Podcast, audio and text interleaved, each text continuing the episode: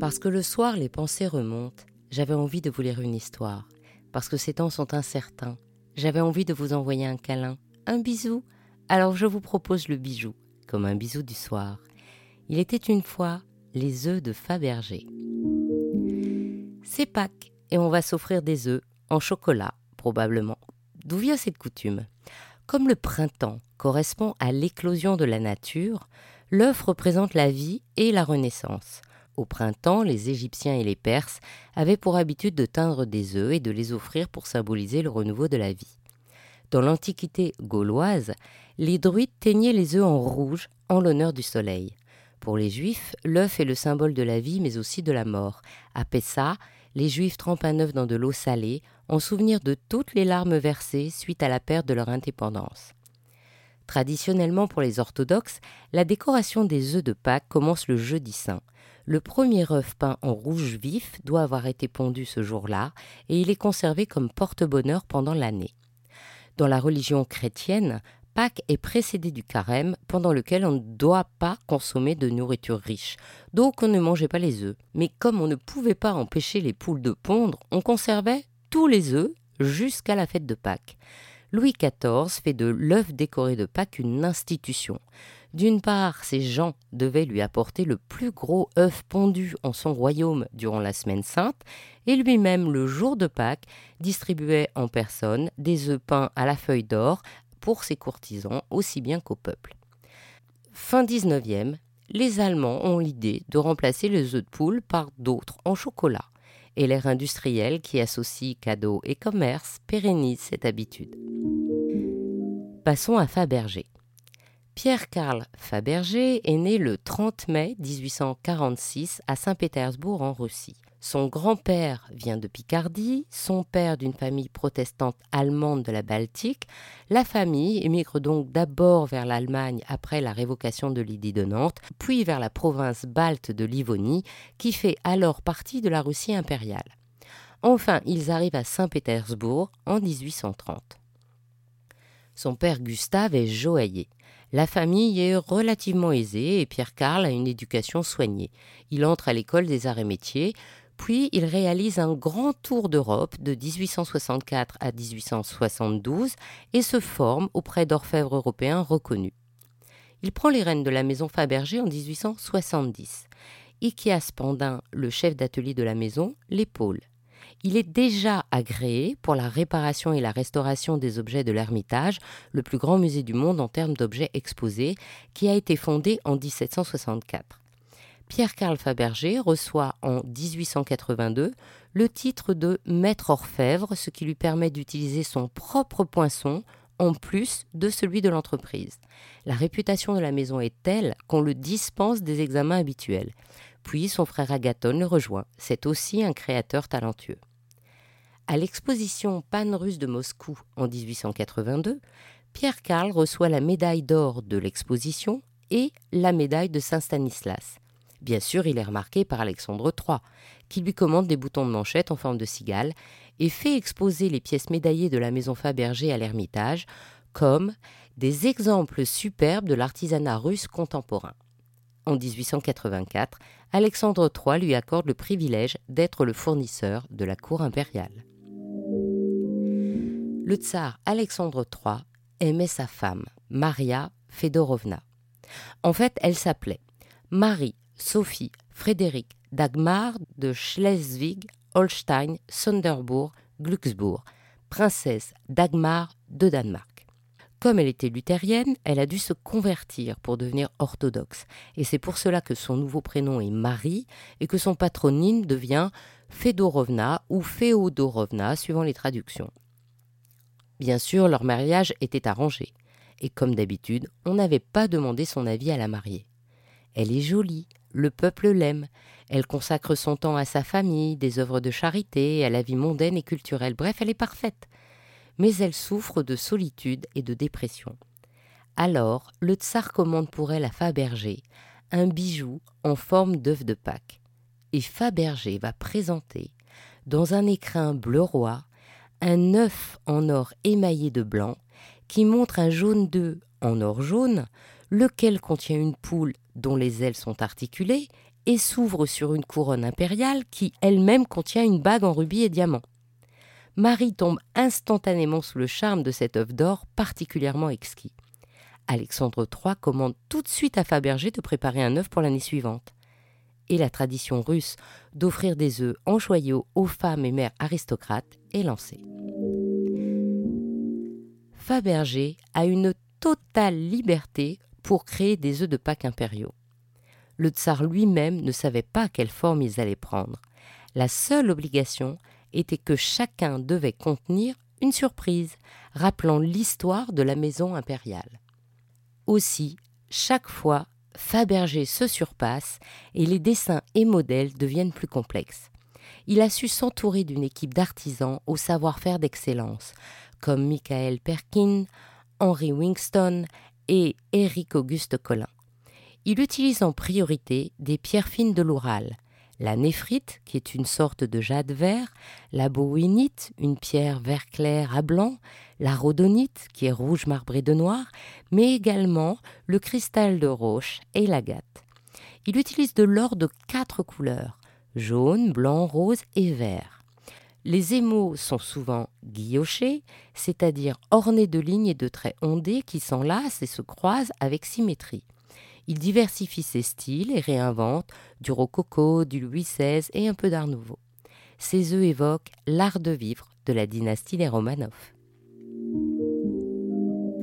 Voici les œufs offerts par le tsar Alexandre III à sa femme, l'impératrice Maria Fedorovna.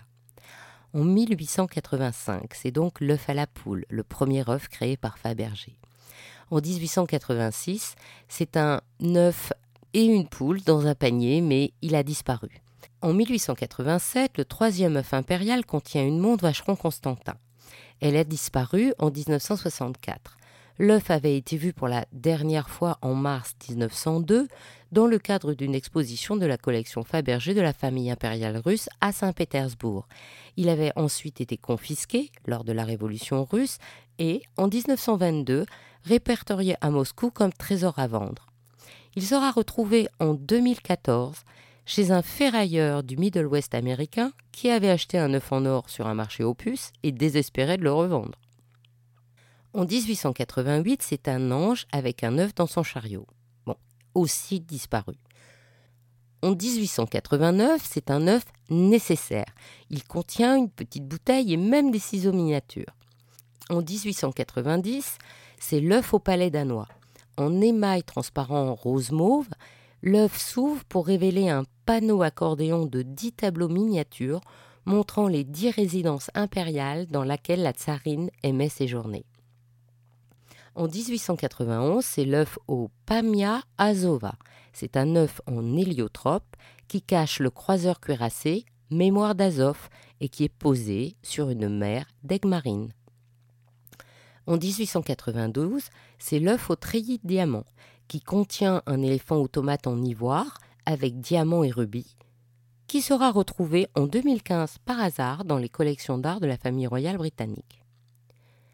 En 1893, l'œuf du Caucase représente les paysages du Caucase et a comme surprise une miniature du grand-duc Georges, le frère cadet de l'empereur Nicolas II, à 22 ans, en uniforme. En 1894, L'œuf Régence est le dernier œuf offert par Alexandre III à sa femme.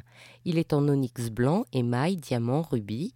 Deux têtes de lion en or forment les poignets, mais on n'a pas retrouvé la surprise qui aurait été l'œuf de la résurrection ou peut-être une petite statue du Christ. À la mort d'Alexandre III en octobre 1894, son fils Nicolas continue la tradition et commande chaque année deux œufs à Fabergé l'un pour sa jeune épouse Alexandra Fedorovna et l'autre pour sa mère, Maria Fedorovna. En tout, 52 œufs impériaux ont été réalisés, dont deux prévus pour 1918, les œufs Constellation et Boulot de Kareli, qui n'ont pas été présentés aux impératrices à cause de la révolution bolchevique de 1917. D'autres œufs existent. Sept commandés par la famille Kelch, un pour la famille Yusupov, un pour la famille Rothschild, un pour la duchesse de Marlborough, et peut-être quelques autres pour quelques grandes familles fortunées mais dont l'identité reste anonyme. Les ateliers Fabergé sont nationalisés et convertis en fabriques d'armes. La famille Fabergé se réfugie en Suisse. Pierre Karl quitte alors la Russie en septembre 1918 et meurt deux ans plus tard à Lausanne, en Suisse. Il est inhumé au cimetière du Grand Jas de Cannes, en France. En Russie, une partie des collections des œufs impériaux est vendue à l'étranger afin d'obtenir des devises, mais 24 œufs sont placés dans le Palais des Armures. Et en 1927, Staline en vend 14, n'en laissant ainsi que 10 au Kremlin. Aujourd'hui, 7 sont encore portés disparus, qui alimentent les recherches des collectionneurs et les passions des artistes. Par exemple, au cinéma, James Bond récupère un œuf Fabergé dans Octopussy en 1983, et pas moins de huit autres films en font mention jusqu'au Game Night de 2018. Les séries ne sont pas en reste. Dans Pinky Blider, dans l'épisode 5 de la saison 3, un des œufs apparaît en guise de prix à payer de la part de riches russes pour les services des Pinky Blinders, ou plus récemment en 2020 dans Legend of Tomorrow. En 2007, le nom Fabergé est racheté avec l'accord de Tatiana, l'arrière-petite-fille de Pierre Carl. L'artiste joaillier français Frédéric Zavy est directeur artistique et préserve l'esprit du fondateur. En 2010, s'ouvre la première boutique Fabergé à Genève pour une présentation de 100 créations de haute joaillerie sans eux.